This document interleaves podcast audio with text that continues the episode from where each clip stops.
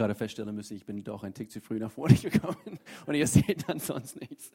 Guten Morgen, ich heiße euch auch herzlich willkommen. Es ist schön, hier im Neubau zu sein, oder? Also wenn du zum ersten Mal hier bist, du denkst, äh, Neubau, was ist, äh, wir sind normalerweise oder bisher in, in, in die alten Räumlichkeiten gewesen. Hier ist es viel schöner und auch viel heller, habe ich, ist mir heute Morgen aufgefallen. Schön, sehr, sehr schön. Und so, ihr seid lustig. Was kann ich sonst noch ankündigen, also wo ihr, worüber ihr klatschen könnt? Hm. Ich habe eine neue Frisur. Sehr gut, sehr gut. Sehr gut. uh, so, heute starten wir eine neue Themenreihe. Das heißt, du hast gefragt. Und es kann sein, du bist, du bist heute hier und du denkst, nein, ich habe keine, keine Fragen gestellt. Ähm, wir werden trotzdem deine Fragen beantworten, hoffentlich.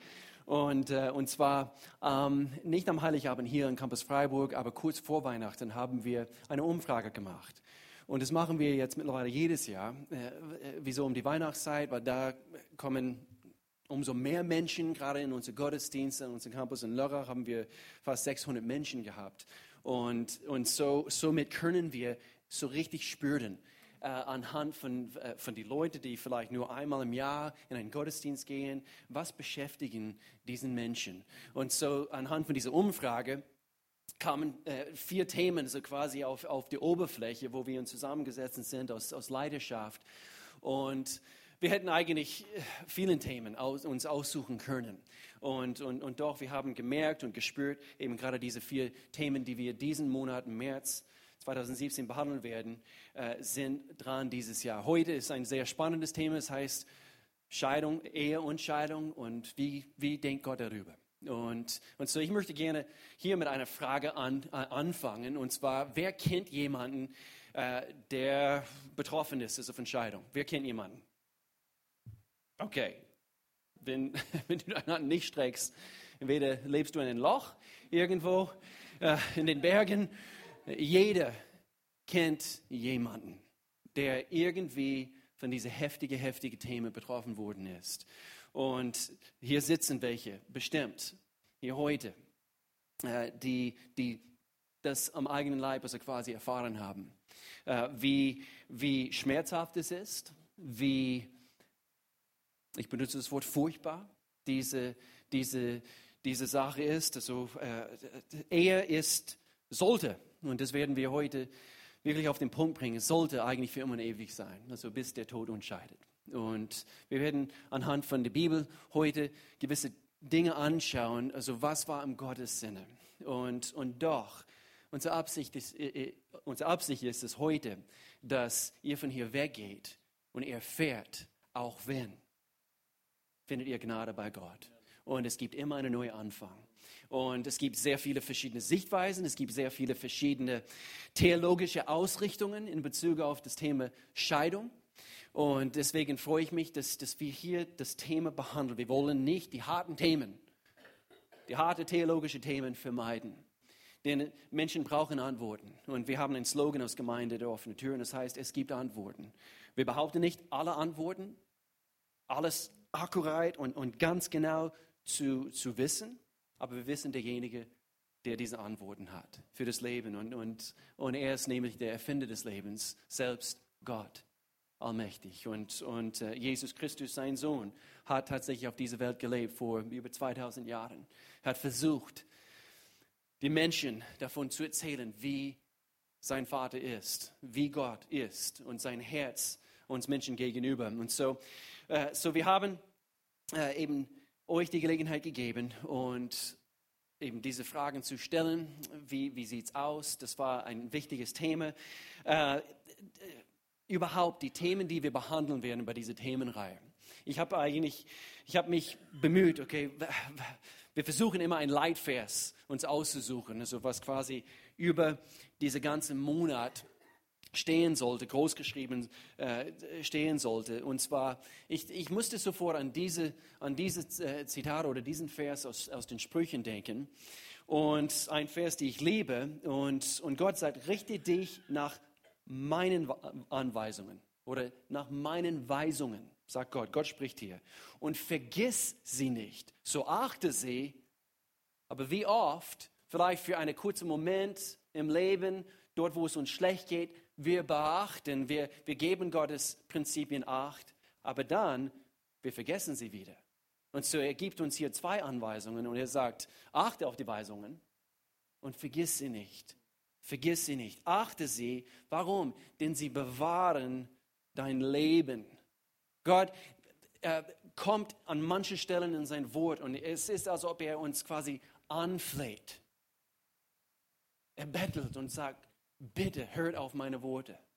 Und die ganze Menschheit, manchmal sie, sie laufen in, in, in Irrtümer rein und, und, und machen Fehler, weil sie nicht bereit waren, auf seine Weisungen zu achten. Und deswegen wir, wir, wir, wir fragen uns, wie, wieso geht es uns so schlecht?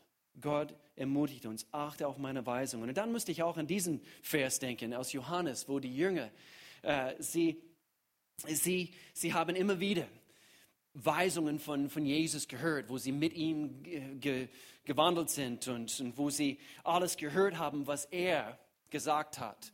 Und, und, und dann eben kam diese, kam diese Aussage von den Jüngern. Und das ist auch also sehr, sehr passend zu diesem Thema. Und sie sagten, Herr, zu wem sollten wir sonst gehen? Zu wem sollten wir sonst gehen? Nur deine Worte schenken ewiges Leben. Nur deine Worte, Jesus. Und so, diese zwei Verse quasi groß geschrieben über diese Themenreihe. So, was sagt die, Bibel heute in Bezug auf den heutigen Themen? Was sagt die Bibel über Ehescheidung? Das ist ein Thema, wie ich eigentlich schon gesagt habe, der mit viele, viele äh, Gefühle, mit vielen Schmerzen verbunden ist und, und ist ein empfindliches Thema. Ich habe überlegt, soll ich irgendwelche, irgendwelche Witze hier am Anfang erzählen, damit wir ein bisschen am Anfang lachen, weil es wieder ein ernsthaftes Thema. Was meint ihr? Ich habe ein paar Witze hier. Sollen wir, sollen wir sie hören? Oder wollen Sie sie einfach lassen? Ich habe mich bemüht, also ein paar Witze auszusuchen. Sollen wir sie hören? Ich weiß es nicht. Hier, hier, hier ist eine. Die Lehrerin sagt zu der Schüler, warum heißt unsere Sprache eigentlich Muttersprache? Und der Schüler antwortet, weil der Vater doch nie zu Wort kommt. Das ist irgendwie passend zu, zu dem Thema heute. Noch eine? Noch eine? Sie sagt, die Ehefrau sagt, das Auto ist kaputt. Es hat Wasser im Vergaser. Kennt ihr diesen Witz? Das, also sie sagt, das Auto ist kaputt. Es hat Wasser im Vergaser. Und er sagt, Wasser im Vergaser? Das ist doch lächerlich. Sie antwortet, ich sag dir, das Auto hat Wasser im Vergaser. Er, Du weißt doch nicht mal, was ein Vergaser ist. Ich werde das mal überprüfen. Wo ist das Auto? Ja, im Swimmingpool. Siehst du? Ihr habt doch gelacht. Und doch ist ein ernsthaftes Thema. Und manchmal eben diese typische Witze Mann und Frau und, und wie es halt so ist in der Ehe. Aber Scheidung, wem geht es an? Ihr habt gerade eben in Hand gestreckt. Ihr kennt natürlich Menschen in eurem Umfeld, manche sind hier betroffen. Wie gesagt, es, es betrifft jeder. Und, und so das Thema, es geht auch Jugendliche an, es geht, es geht, es geht äh, junge Menschen an.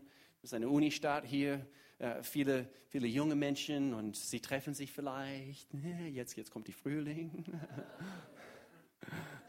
Frühlingswetter und die Schmetterlinge und, und, man beobachtet, also wie neues Leben kommt hervor und dann, oh, und man verliebt sich mit jemandem und, und so geht auch diese Leute das Thema Scheidung was an. Vielleicht sagst du, ich bin verliebt oder ich werde verliebt sein und ich habe keine Pläne, mich scheiden zu lassen. Oder? Ich denke, keiner geht in die Ehe hinein mit den Gedanken, ich, ich, ich möchte mich nach zwei Jahren, ich möchte mich scheiden lassen. Es ist nicht das, was wir in unserem Herzen haben. Bist vielleicht eventuell ein Scheidungskind und, und hast selber erlebt, also was, was es an Emotionen gibt. Und, und du bist natürlich eben von der Seite betroffen worden. So ist es einfach gut zu wissen, wenn du jung bist, wenn du noch nicht verheiratet bist, es ist gut zu wissen, was nicht zu tun. Deswegen ist es, ist wichtig für dich heute. So eigentlich jeder hier in diesem Raum ist betroffen worden. Melanie, meine Frau und ich, wir haben beide Familien, Gott sei Dank, gehabt, die immer noch intakt geblieben sind. Und, und es ist ein Segen. Und doch, ihr müsst an meiner Seite hören, also ich, ich dachte an manche Punkte in meinen Teenagerjahren, diejenigen, die schon länger hier gewesen sind, also ich habe ein bisschen über mein Leben gehört. Mein, mein Vater, der war Alkoholiker jahrelang und, und meine, meine Mutter schwer depressiv und manchmal es hat so richtig geknallt bei uns zu Hause. Und, und so ich dachte, irgendwann, 13, 14, das, in diesen Jahren war es am schlimmsten. Ich dachte, irgendwann kommt der Punkt, wo meine Mama, sie kommt zu uns und sie wird uns berichten, nee, jetzt, jetzt geht es nicht mehr. Und eben ein paar Mal, wo, wo mein Papa äh, nicht zu Hause geschlafen hat, an einem Abend X oder, oder so, weil es einfach zu heftig geworden war oder geworden ist, also mit, mit, äh, mit Streit und, und so weiter. Aber ich habe immer wieder denken müssen. Und ich, ich weiß noch, ich, ich, ich, sehe mich immer noch in unser alte grüne Volvo Kombi. Sehen aus wie, äh, wie ein Panzer. Ich kenne diese ganz, ganz alte, so kastenförmige Volvos. Und, und zu der Zeit, wir müssten nicht angeschnallt werden. Und so, ich saß ganz hinten, im, quasi im Kofferraum im, äh, in, diese, in diese Kombi. Und wo meine Eltern vorne sich gestritten haben. Ich weiß nicht, vielleicht war ich acht oder neun Jahre alt, also ich war noch jung. Aber ich weiß noch, wo, wo ich bewusst zu Gott gebetet habe. Gott, wenn ich älter bin, das weiß ich noch, kein Scherz. Gott, wenn ich älter bin und wenn ich verheiratet bin, ich möchte nicht so streiten mit meiner Frau, so wie jetzt. Und, und so es betrifft jeder einzelne von uns. Und doch meine Eltern, Mann oh Mann, wie Gott unsere Familie geheilt hat, weil wir seine Weisungen geachtet haben und er ist immer treu, sein Wort gegenüber. Er wird uns immer helfen durch die schwierigsten Situationen. Und meine Familie ist befreit worden, also von vielerlei verschiedene Sachen und, und, und, und Gott ist gut. So, es betrifft auch verheiratete Paare. Hier, hier sitzen äh, einige verheiratete Paare und, und, und so, du stellst die Frage, wie kann ich meine Ehe scheidungssicher machen? Das betrifft dich auch.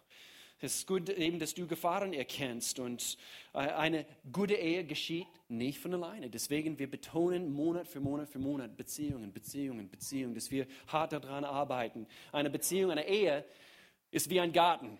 Und jetzt kommt die Zeit, also wo, wo dieser Wildwuchs und, und die Unkraut, also es wächst hervor aus dem Boden. Ich bin eine, ich komme aus den Staaten und, und äh, ein, ein bisschen so britisches Blut in mir und, und ich lebe Rasen. Und so wir, wir haben eben hinter unsere, unsere, unser Haus also eine wunderschöne ähm, äh, Grünfläche, sogar Rollrasen haben, haben wir uns ähm, ähm, gegönnt, also wo wir, wo wir vor ein paar Jahren in das Haus eingezogen sind. Und, und, und so ich liebe eine schöne grüne Fläche. Aber wer, wenn ein bisschen Löwenzahn, also äh, hochkriegt, also in mein, in, auf meine Grasfläche. Ihr kennt Löwenzahn, gell? Und, und, und so, ich gehe raus auf meine Rasenfläche, sogar mit einer Pinzette. So verrückt bin. Nein, ich scherze, ist nur, nur, ist nur ein Scherz. Nicht, dass ihr denkt, dass ich so wichtig bin. Warum sage ich oder bringe ich dieses Beispiel? Weil Löwenzahn, genau wie andere Probleme in, in unseren Ehen, wenn wir erlauben, dass ein Problem hochwächst und wirklich, ähm, wenn wir nicht diesen Unkraut quasi in unserer Ehe rechtzeitig beseitigen, was passiert? Löwenzahn. Eine wächst hoch zu voller Reife, vielleicht ein Problem gelangt zu voller Reife in deine Ehe, in meine Ehe. Und was passiert? Es vermehrt sich. Und dieser Löwenzahn, so schön wie das ist, also wo ein kleines Kind daran pustet, und es verteilt sich überall und ich denke, nein, nicht in der Nähe von meiner Rasenfläche. Aber diese Probleme, wenn wir sie nicht rechtzeitig beseitigen, eben sie, sie vermehren sich und, und so deswegen, wir achten Gottes Weisungen. Überhaupt, ich, ich hoffe, dass heute, äh, es wird für, für manche auch eine gute Ehevorbereitung sein, also wenn du noch nicht verheiratet bist. Es, es kann sein, du bist geschieden heute. Und äh, vielleicht ist es lange, länger her, vielleicht ist es gerade frisch, ich weiß es nicht. Vielleicht stellst du dich die Frage, war es richtig? Ich habe dir heftige Dinge erlebt und, und jetzt hast du ein bisschen mehr Frieden einerseits und doch, ich behaupte, eben diese, diese Trennung wird immer noch irgendwelche Narben äh, bereiten in, in, in das Leben von euren Kindern oder wenn du noch eben, wenn du keine Kinder gehabt hast, wie auch immer, auch in deinem Leben. War es richtig? Hatte ich biblische Gründe und vielleicht, wo wir das Thema heute betrachten, also jeder will wissen, vielleicht hast du Gottes Wort erforscht und, und es gibt, wie gesagt, verschiedene Meinungen in Bezug auf das Thema. Und äh, habe ich gesündigt? Ist, ist es Sünde zu scheiden? Wir werden diese Dinge kurz anschauen heute. Du lebst vielleicht mit Schuldgefühlen. Dein Herz ist zerbrochen worden in deinen Emotionen. Äh, und du, du, du, stellst dich die Frage, wie, wie, wie sieht Gott mich an jetzt gerade? Wie sieht Gott mich an? Äh, in unserer Gesellschaft und, und manchmal in manchen Kirchen, in manchen Gemeinden. Einer, der, der geschieden ist, wird behandelt wie, wie, wie Abschaum oder so.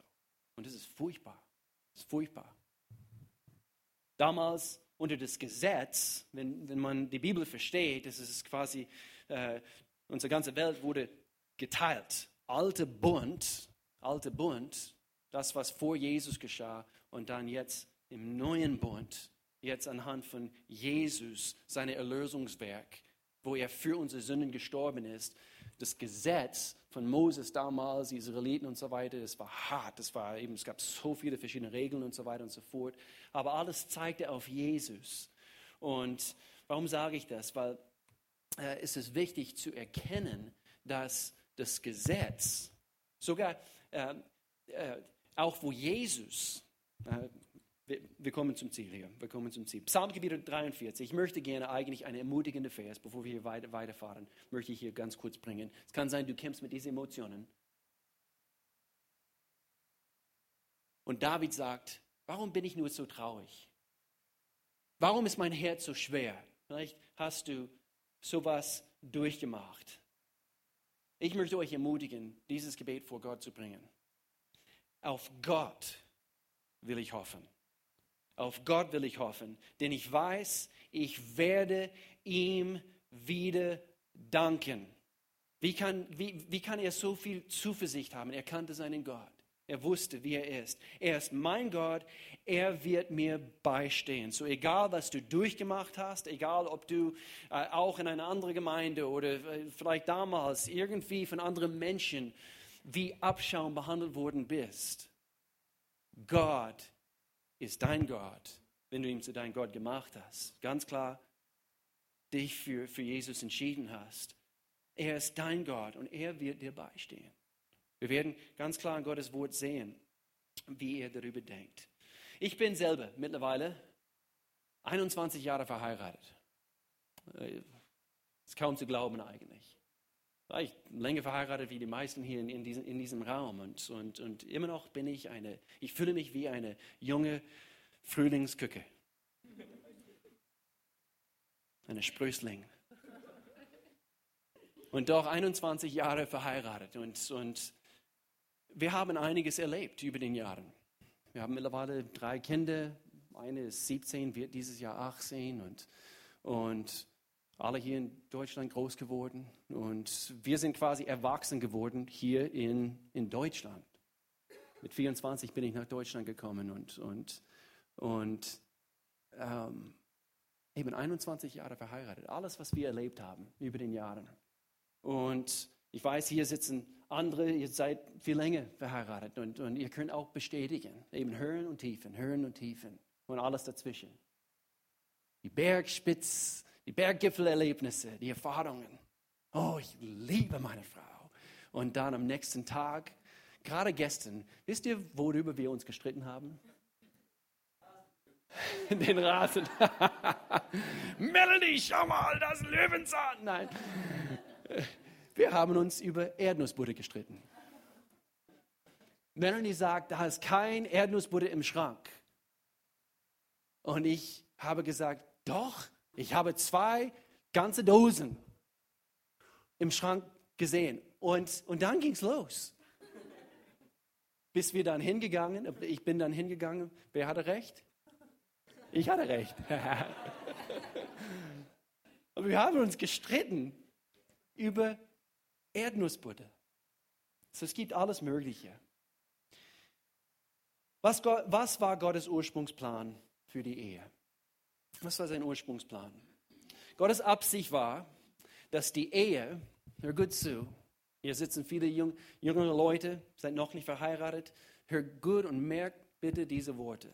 Es war Gottes Ursprungsplan, dass die Ehe, und es wird auch so beschrieben, wie ein heiliger Bund ist. Nicht zu trennen. In dem Augenblick, wo, wo zwei Menschen vor Gott, man, man benutzt eigentlich zwei verschiedene Wörter. Man, man gibt sein Versprechen den anderen Personen und doch, das ist ein, ich denke, ein Unterschied zwischen ein Versprechen und ein Gelübnis. Deswegen spricht man immer von Ehegelübnisse. Versprechen macht man eigentlich immer von Mensch zu Mensch und doch ein Gelübnis macht man eigentlich vor Gott oder zu Gott. Und so, Ehe ist eine heilige Sache. Es ist nicht nur standesamtlich, eben wir lassen uns heiraten, standesamtlich und dann irgendwann ein Jahr später machen wir die kirchliche Trauung, damit wir ein großes Fest haben können und so weiter und so fort. Nein, das ist alles, was, was in unserer Gesellschaft so etabliert wurde. Aber Ursprungsplan war es vor Gott. Deswegen sage ich bei jeder Hochzeit, äh, Gott war der Erfinder von Ehe, von dieser bunten Ehe, nicht der Standesamt. Wir, wir gehen zu Standesamt, weil das ist natürlich ein Teil von unserer, von, eben von den Gesetz, äh, gesetzlichen Regelungen in, innerhalb unseres Land. Und das muss auch sein. Aber diese bunte Ehe, Gottes Absicht war, dass die Ehe Gottes Natur und Charakter reflektiert, seine, nämlich seine bedingungslose Liebe. Schreibt schreib doch diese, dieses Wort auf, bedingungslos. Es hat was an sich. Bedingungslose Liebe. Eigentlich, die Ehe ist ein Bild von Gott selbst. Ehe ist Gottes Idee. In 1. Mose Kapitel 1, Vers 27, ich muss es hier beschleunigen. Ich habe Notizen. Äh, ich könnte bestimmt eine ganze Bibelschulkurs äh, lehren, so einfach meine Notizen heute. So bitte habt Geduld mit mir. Seid ihr noch dabei? Ja. Soll ich wieder einen Witz erzählen? Ein Bild von Gott selbst. Ehe ist Gottes Idee. 1. Mose Kapitel 1, Vers 27. Hier lesen wir, so schuf Gott die Menschen nach seinem Bild, nach dem Bild Gottes schuf er sie als Mann und Frau, schuf er sie. Hier eigentlich diese letzte Aussage, es ist Beweis genug, wenn du an die Schöpfungsgeschichte glaubst, was viele in diesem christlichen Land eigentlich verachtet haben, das ist Beweis genug, dass diese ganze Gender, Gender Mainstreaming überhaupt nicht etwas an Boden hat, also Fundament hat in, in unserer Gesellschaft. Gott hat die Menschen geschaffen, Mann und Frau. Er brachte sie zusammen. Und wenn Menschen deine Ehe beobachten, wenn du verheiratet bist oder eines Tages verheiratet sein wirst, die Frage ist, sehen sie Gottes Natur? Ist es vorhanden? Ist diese, diese Art bedingungslose Liebe zu sehen, zu betrachten? Wir benutzen den Vergleich, also ein Bild. Die Ehe soll ein Bild sein. Sehen Sie anhand von das, was, was Sie bei deiner Ehe abgucken, die, die bedingungslose Liebe Jesu Christi. Dass egal, was deine Frau dir antut, oder egal, was deine Mann dich antut, wie, wie, wie werde ich reagieren? Deswegen, ich denke immer wieder an diese Aussage, wo Jesus, er war ohne Schuld, er hing am Kreuz, hat die ganze Sündenschuld auf sich genommen, am Kreuz von Golgatha. Und er hing dort ohne Schuld. Und was war eine von seinen letzten Aussagen? Vater, vergib ihnen, denn sie wissen nicht, was sie tun bedingungslos. Das heißt, egal was deine Frau oder dein Ehemann angetan hat, Gottes Kraft, der in dir wirksam ist, vorhanden ist, diese Kraftquelle, da ist genug Kraft vorhanden, dass du alles überstehen kannst, die im Leben kommt. Aber was, was ist, wenn ich, wenn ich schon geschieden bin? Oder was ist, wenn, wenn ich schon alles vermaselt habe? Hier ist Gottes Gnade vorhanden. So Gottes Kraft ist, ist vorhanden mitten im Kampf. Und übrigens, an dem Tag, wo du heiratest, das kann man auch falsch verstehen, aber bitte hör auf meine Worte. An dem Tag, wo du heiratest, du befindest dich in einem Krieg. Die Ehe ist nicht der Krieg, aber die Ehe befindet sich in einem Krieg. Der Krieg ist das Leben selbst. Wir werden im Leben, wir werden so viele Dinge erfahren. Wir stehen mitten im Feindesgebiet. Ähm, ich meine buchstäblich, also wenn wir die geistliche, geistliche Ebene betrachten, es gibt einen Feind, es genauso gut wie es Gott gibt, es gibt natürlich auch der Feind, es gibt Satan, es gibt der Feind deiner Seele und er wird alles dran setzen.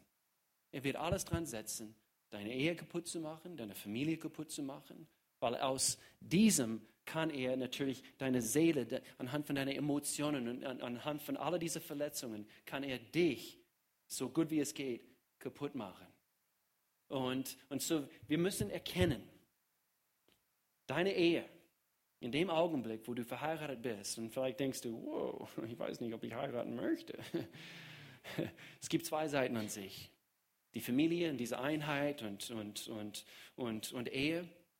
Es ist tatsächlich eine von, das Beste, von den besten Dingen, die wir überhaupt im Leben erfahren können, wenn wir Sprüche wie wir ganz am Anfang gelesen haben, wenn wir Gottes Weisungen hören, beachten und auch nicht vergessen. Und so, Gottes Absicht war es, dass, dass, dass, dass wir ein Bild sein können. Ähm, äh, ich muss es hier beschleunigen. Eine Beziehung, die dauerhaft ist, für immer mit totaler gegenseitiger Verpflichtung. Ich spreche jetzt eigentlich nur von Gottes Ursprungsabsicht von Ehe. Okay? Wir werden hier am Schluss, also werden ein paar, okay, was, was ist wenn? Wenn ich schon eine Scheidung hinter mir habe. 1. Mose Kapitel 2, Vers 24. Eine Beziehung, die dauerhaft ist. Und hier lesen wir, darum verlässt, verlässt ein Mann seine Eltern und verbindet sich so eng mit seiner Frau, dass die beiden eins sind mit Leib und Seele. Eigentlich das Wort hier binden ist, ist eigentlich das Wort schweißen. Wenn ihr irgendwas also von, versteht von einem Schweißnaht, also wo, wo, wo zwei Metallstücke so zusammengeschweißt sind oder werden, äh, du, du kannst es sehr, sehr schwer an, an dieser Stelle eigentlich brechen, ehe es geht woanders kaputt. Und so, in dem Augenblick, wo es zusammengebunden ist, wo, wo die zwei zusammenkommen, vor Gott in dieser bunte Ehe, deswegen ist es so schmerzhaft, wenn es auseinandergeht.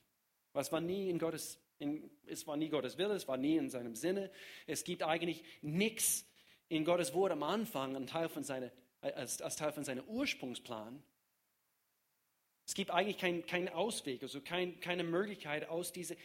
Und doch kommt das Gesetz und weil, und ich erzähle das ganz, ganz kurz, das kam nicht ursprünglich von Gott, diese, diese Sache mit, mit, mit Scheidung.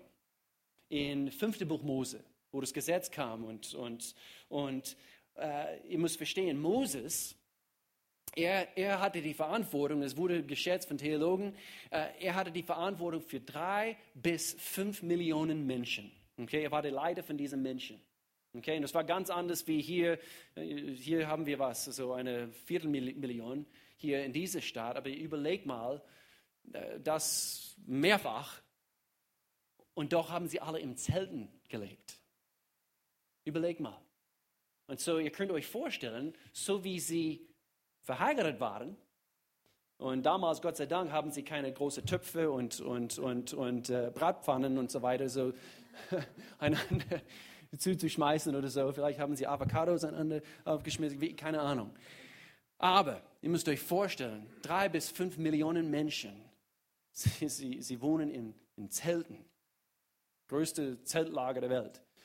Und natürlich dort, wo so viele Menschen auf einem Haufen leben und so viel Zorf, also eben die Menschen, die Begierden und, und die verschiedenen Gemüter und so weiter und so fort. Alles, was heute herrscht, herrschte auch damals. Und zu Moses, er musste einen Weg finden, wie, wie, wie er Gesetze, Gesetze schreibt und so weiter. Und so, Gott hat es eigentlich nicht ins Leben gerufen, das mit Scheidung. Es war eigentlich etwas von Moses. Gott hat es geduldet. Lies mal nach, fünfte Buch Mose. Und, und so, es kam nicht ursprünglich, weil Gottes Absicht war es von Anfang an, dass die Ehe gilt für immer und ewig, bis der Tod entscheidet. Matthäus Kapitel 19, Vers 6, seid ihr noch dabei? Sie sind also eins und nicht länger zwei voneinander getrennte Menschen. Was nun Gott zusammengefügt hat, soll der Mensch nicht scheiden. Wisst ihr, wenn, wenn du wirklich deine Ehe auf Gottes Prinzipien baust, ich, ich denke an Melanie und, und, und, und mir selber und, und wenn ich an unsere Ehe denke, ich kann wirklich vom Herzen sagen, ich muss mir keine Gedanken machen, ob, ob die Melanie mir untreu sein wird. Warum? Es herrscht in unserer Ehe, aber das kommt nicht automatisch. So, wir sind nicht besser, weil wir, oh, wir sind die Pastoren und so. Nein, nein, wir kennen auch andere Pastoren, gut, gute Freunde von uns, vor vielen Jahren. Und der eine ist fremdgegangen mit, mit einer aus dem Jugendleiterschaftsteam. Und, und so, so wie wir Gottes Weisungen achten, ich habe völlige Vertrauen zu meiner Frau und, und es herrscht so ein Vertrauen in unsere Ehe, weil wir haben erkannt, es ist eine Bundbeziehung, eine Bundbeziehung, absolute Treue zu der Ehegelübnis. Das heißt, in dem Augenblick, wo, wo wir diese Ehegelübnisse aussprechen voreinander und vor allem vor Gott. Ich sage immer, ähm, wenn, wenn du Probleme hast, deiner Frau treu zu sein, arbeite an deiner Ehrfurcht vor Gott. Umso mehr Ehrfurcht du vor Gott hast, es wird dich auf die Knie bringen. Und du wirst in dem Augenblick deiner Frau treu bleiben. Und auch umgekehrt. Arbeite viel lieber, aber ich muss an mich selbst, natürlich, natürlich. Aber hab genug Ehrfurcht vor Gott in der Sache, dass Gott, puh, ich habe einen Bund abgeschlossen vor dir. Und ich möchte, Gott, dass du mich an meine Wort hältst. Wir werden nächsten Monat, nächsten Monat es kommt Ostern jetzt, bald, Mann, oh Mann, oh Mann. Und wir werden nächsten Monat, wir werden eine kurze Themenreihe behandeln über das, wovon die Bibel spricht, Blutbund. Und so, wir werden, wir werden äh, Prinzipien bringen, so aus, aus Gottes Wort in Bezug auf, so, warum, warum müsste Jesus sterben? Warum das mit, mit mit sein, sein Blut musste vergossen werden. Und, und damals im Alten Testament, also mit, mit, dem, äh, mit den Opferlamm und, und so weiter, alle diese Dinge. Wa, wa, warum? Es ist komisch. Steht alles in der Bibel und es gibt Antworten dafür. Gott wollte den Mensch allen Segen geben. Und doch irgendwann, irgendwie diese Sicherheit, diese Geborgenheit fällt weg so wie wir diesen Bund brechen. Diese Sicherheit, diese Geborgenheit, diese Gewissheit, dass jemand mich akzeptiert, wie ich bin, versteht mich und liebt mich. Einen sicheren Hafen ist vorhanden in, in meiner Ehe. Ehrlich zu sein, einander gegenüber. Und das ist das, was die Ehe eigentlich bedeuten soll. Und so, was lehrt die Alte Testament über Scheidung? Eigentlich habe ich das habe ich schon, schon angesprochen. Und doch, ich möchte gerne, ich bringe diesen Vers. Bitte, glaub mir, es kommt, es kommt hier, hier in ein paar Minuten mehr Hoffnung. Aber wir, wir, wir möchten gerne wissen, wie denkt Gott über Scheidung. Okay? Es kommt Hoffnung. Aber es ist eine recht krasse Aussage hier in Malachi. Gott sagt, hüte dich deshalb bei deinem Leben und brich der Frau deiner Jugend nicht die Treue, denn ich hasse die Scheidung. Er benutzt ist ein, ein, ein hartes Wort. Denn ich hasse die Scheidung, spricht der Herr, der Gott Israels. Das ist, als ob man sich eines Gewaltverbrechens schuldig macht, spricht der Herr, der Allmächtige. Nehmt euch deshalb in Acht und brecht nicht die Treue. Er sagt, ich hasse die Scheidung. Warum? Weil es so, so furchtbar ist? Ja, es ist furchtbar.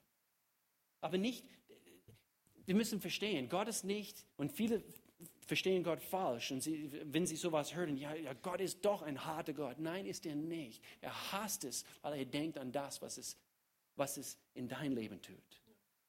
Gott will immer das Beste für uns. Johannes Kapitel 10, Verse 9 und 10. Ähm, oder Johannes 10, Vers 10. Denn der Dieb, er möchte zerstören, töten, vernichten. Spricht von der Teufel. Aber Jesus sagte, aber ich bin gekommen, um euch das Leben, Leben anzubieten, Leben in Überfluss. Und so, wenn Gott sagt, ich hasse etwas, er hasst es, weil er weiß, weil er so beziehungsorientiert. Gott ist so beziehungsorientiert. Und er hasst etwas, weil er weiß, was es uns antut. Wie es, wie es, wie, wie, wie es diesen Schweißnaht quasi bricht. Und das ist nicht Gottes Wille. Gott hat nichts gern, also was, was, was gebrochen ist. Ein gebrochenes Leben, ein, ein, ein, eine gebrochene Ehe, gebrochene Finanzen, gebrochene, gebrochene ähm, äh, Denkweisen und, und, und so weiter. Hat es nicht gern. So sein Ursprungsplan, keine Scheidung. Sünde kam durch die ersten Menschen, dann Probleme und dann wegen dieser Probleme und Sünde und so weiter, dann nämlich die Scheidung. Es war nicht in seinem Sinne. Jesus antwortete, wo, wo er eigentlich auf die Probe gestellt wurde von den Pharisäern, von den Schriftgelehrten. Er antwortet, bringt eine Antwort, er bringt auch keine ausführliche Antwort in Bezug auf, auf, auf Scheidung. Aber er antwortet, Moses erlaubte die Ehescheidung, weil euer Herzen hart sind. Aber ursprünglich war sie nicht Gottes Wille. Wir haben das schwarz auf weiß. E, Ego, Selbstsucht, Stolz, dass wir nachtragend sind, alle diese Dinge führte dazu, dass. Und so, ähm, das, diese, diese äh, Diagramm bringen wir oft bei Eheseminaren und so weiter. Und ich, ich finde es nach wie vor eine von den besten Beispiele, die es überhaupt gibt. Willst du, willst du gewährleisten können, dass, dass, dass deine Ehe, dass es wirklich harmonisch ist und, und, und, wirklich, und wirklich vorwärts geht? Dann, damit man dieses Diagramm versteht, also hier ist die Frau, hier ist der Mann und diese Pfeile Richtung Gott umso näher wir als einzelne Parteien in die Ehe, umso näher wir zu Gott kommen, was passiert? Wir werden zueinander näher angezogen. Merkt euch das. Die Frau, sie verliebt sich in Gott. Sie achtet seine Weisungen. Der Mann, Ehrfurcht vor Gott. Er achtet seine Weisungen, Gottes Weisungen. Und so wie sie das tun, und sie, sie sind beide verliebt in einen heiligen Gott, es wird ihnen viel, viel besser geben, gehen. Merkt euch das. Und so, es kann eine, eine Haarspalterei werden in Bezug auf theologische Aussagen. Also derjenige, äh, der sich scheiden äh, ließ, also der ist, der ist jetzt äh, ähm, irgendwie aus Außenseite markiert worden und, und er wird nicht mehr diese, diese Leben genießen können und so weiter und so fort. Es gibt so viele verschiedene Dinge. Die katholische Kirche haben auch über den Jahren so gewisse Dinge gebracht und Aussagen gebracht und auch, auch anderen Gemeinden. Es ist furchtbar. Wie finden wir Gnade? Wie geht es vorwärts? Jetzt ein neutestamentliche Zeitalter und, und jetzt unter diese und diese Zeitalter der Gnade. Wie, wie behandeln wir Menschen, die geschieden sind? Wie, wie werden sie von Gott behandelt? Wie werden sie betrachtet und so weiter und so fort? Mit Gnade. Mit Gottes Gnade. Ist, ist Scheidung Sünde? Muss es klar antworten heute. Ja, es ist Sünde. Aber genauso gut wie, wie Jesus, der Mörder, vergeben hat am Kreuz. War das Sünde, was er begangen, begangen hat? Auf jeden Fall. Ist es Sünde, wenn wir spät in der Nacht etwas angucken im Internet, was eigentlich nicht sein soll? Auf jeden Fall. Wie geht Gott damit um? Mit uns. Was erlaubt er, was erlaubt er nicht? Und Gott sei Dank, und hier ist es eigentlich der Stelle, wo wir quasi auf unsere Knie fallen sollen vor einem heiligen Gott und wir sagen, danke Gott, dass du so gnädig bist. Wie Paulus gesagt hat, es ist, es ist nicht eine billige Art von Gnade. Okay, jetzt, ich bin vergeben worden. So jetzt gehe ich hin und ich heirate wieder. Und dann, weil ich nicht bereit war an diese Grundeinstellung, nehme ich mein Fleisch und nehme ich meine, eben meine Ego und, und, und gewisse Dinge in mir. Ich habe diese, diese billige Gnade und diese Theologie quasi eben für mich genommen. Oh, ich bin sowieso vergeben worden.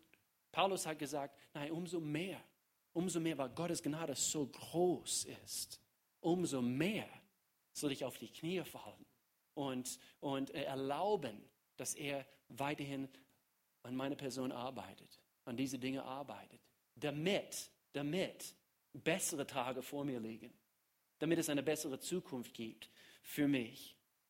Und so, es gibt eigentlich manche Stellen, äh, wo, wo, wo man wirklich erfährt anhand von Gottes Wort. Ich habe nicht die Zeit, das ausführlich zu lehren, aber Scheidungs, wo Scheidung sogar erlaubt ist vor Gott. Wenn, wenn zum Beispiel ein ungläubiger Partner sich von einer gläubigen Person scheiden will, und äh, wo Gott sagt, das eigentlich ist kein Muss, wir müssen nicht, aber ihr, ihr, ihr könnt es erlauben. Auch in, in, in manchen Situationen, wo sexuelle Untreue vorhanden ist. Aber es darf auch nicht gesetzlich gesehen. Und äh, ähm, ja, zum Beispiel, Jesus lehrte äh, bei dieser Bergpredigt, Matthäus Kapitel 5, ähm,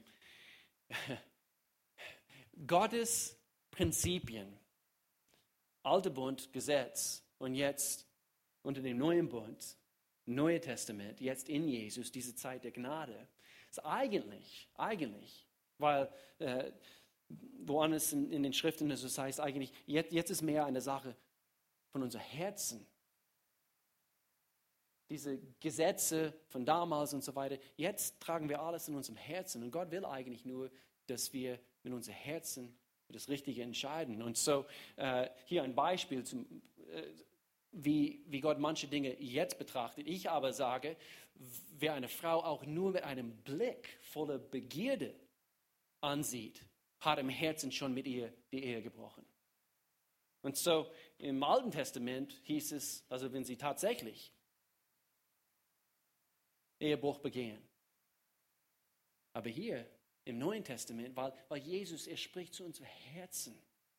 Aber das darf man auch nicht hier so gesetzlich sehen. Und jetzt, ich, jetzt, jetzt müssen wir entscheiden. Ich habe eine Frau zu lange angeguckt, wie meine Schwiegerpapa sagt. Also, gell, Männer, ihr wisst ja, also man darf eine hübsche Frau nur, nur einmal angucken. Und so, meine Schwiegerpapa sagt dann, dann eben, es muss sich lohnen. Dann guck sie lange an. Guck sie lange an. Das ist ein Witz sein Wert. Aber Jesus, er bringt es auf eine andere Ebene hier. Wie sind unsere Herzen vor Gott? Haben wir eine Ehrfurcht vor ihm? Gucken wir weg, also wenn die Versuchungen kommen. Warum? Ja, war das, ich stoße gegen das Gesetz. Nein, weil ich dich liebe, Gott. Ich liebe dich. Und weil ich dich liebe, ich werde eine bedingungslose Liebe, was in mir vorhanden ist, weil du in mir lebst, meine Frau zeigen in dieser Situation. Und so die Ehe ist heilig. Äh, wir können auch von der Frau, die in Ehebruch ertappt wurde, wie, wie hat Jesus sie behandelt? Wie hat, sie, wie, wie hat Jesus sie, sie behandelt? Matthäus Kapitel 16 und, und äh, nee, woanders. Galaterbrief, in Liebe wandeln miteinander und, und so weiter. So hier ist der Punkt, wo wir schließen. Habe ich das ausführlich behandelt, das Thema? Überhaupt nicht. Es gibt so viel, was, was wir hier bringen können. Ich wollte einfach nur auf den Punkt kommen, wie denkt Gott über Ehe und auch Scheidung? Aber wie denkt er jetzt? In dem Augenblick, wo wir versagt haben, wo wir, wo wir, wo wir Dinge falsch getan haben. Es gibt so viel Mist jetzt, es gibt so viel, so viel Zeug, wo ich durcharbeiten muss mit meinen Kindern. Meine Kinder sind, sind ein Produkt davon und, und Gott, Gott ist auch trotzdem gnädig, auch mit deinen Kindern übrigens. Ich kenne welche in unserer Gemeinde über den Jahren, trotz einer Scheidung in ihrer Familie damals, Gott hat sie trotzdem getragen und sie zu hervorragenden jungen Männern und jungen Frauen gemacht. Gott ist gut, er ist treu und er wird es tun. Und, und so hier sehen wir in 2. Korinther, und ich schließe mit ein paar Versen hier, um ein bisschen Hoffnung zu bringen. Wir haben aufgehört, andere nach dem zu beurteilen, was die Welt von ihnen hält. Früher habe ich irrtümlich auch Christus so beurteilt, sagt Paulus hier, als sei er nur ein Mensch gewesen. Wie anders sehe ich ihn jetzt? Das bedeutet aber, wer mit Christus lebt, wird ein neuer Mensch. Er ist nicht mehr derselbe. Nicht mehr derselbe. Denn sein altes Leben ist vorbei. Auch das, was ich an Mist gebaut habe damals. Das Alte ist vorbei. Vielleicht nicht alle Narben und, und, und es gibt Konsequenzen, gewisse Dinge, die man durcharbeiten muss. Aber jetzt zusammen mit Jesus, jetzt zusammen mit Gottes Hilfe, jetzt zusammen mit ihm und seinen Weisungen, und so jetzt haben wir die Möglichkeit, seine Kraft in Anspruch zu nehmen. Ein neues Leben hat begonnen. Kolosserbrief, Kapitel 2. Denn vorher wart ihr tot aufgrund eurer Schuld.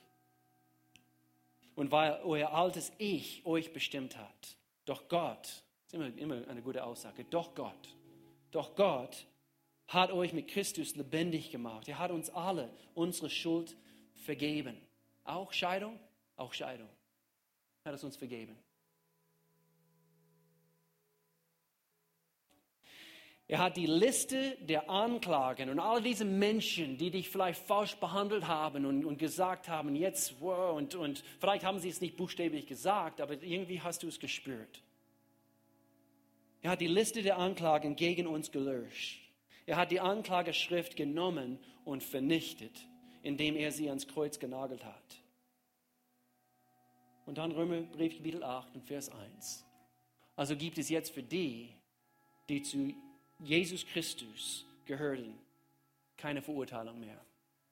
Keine Verurteilung. Und wenn du hier bist heute, das heißt nicht, jetzt hast du Lizenz, also wieder hinzugehen und ja, wenn es mal wieder nicht klappt, dann ja, Gottes Gnade ist vorhanden. Leb anders. Heute ist ein neuer Tag. Und übrigens, und ich sage so oft, dass ihr bestimmt werdet, nicht schon wieder, nicht schon wieder, Pastor Will. Man lebt nur einmal. Man lebt nur einmal. Und so, wenn du jung bist, arbeite an das hier. Arbeite in deinem Herzen, arbeite in deiner Ehrfurcht vor Gott, arbeite an deiner Beziehung vor ihm oder mit ihm. Und wenn du verheiratet bist, arbeite weiterhin in deiner Ehe. Nichts ist zu schwierig, keine, keine Herausforderung zu groß, was, was ihr nicht zusammen bewältigen könnt mit Gottes, mit Gottes Kraft. Achte seine Weisungen, vergiss sie nicht. Wenn du schon geschieden bist, Gott ist gnädig. Er nimmt dich dort, wo du bist, holt dich dort ab und er sagt, komm, so geht's weiter. Jeden Tag dürfen wir Gottes Gnade erfahren. Jeden Tag. His mercies are new every morning. Seine Barmherzigkeit. Jeden Tag neu.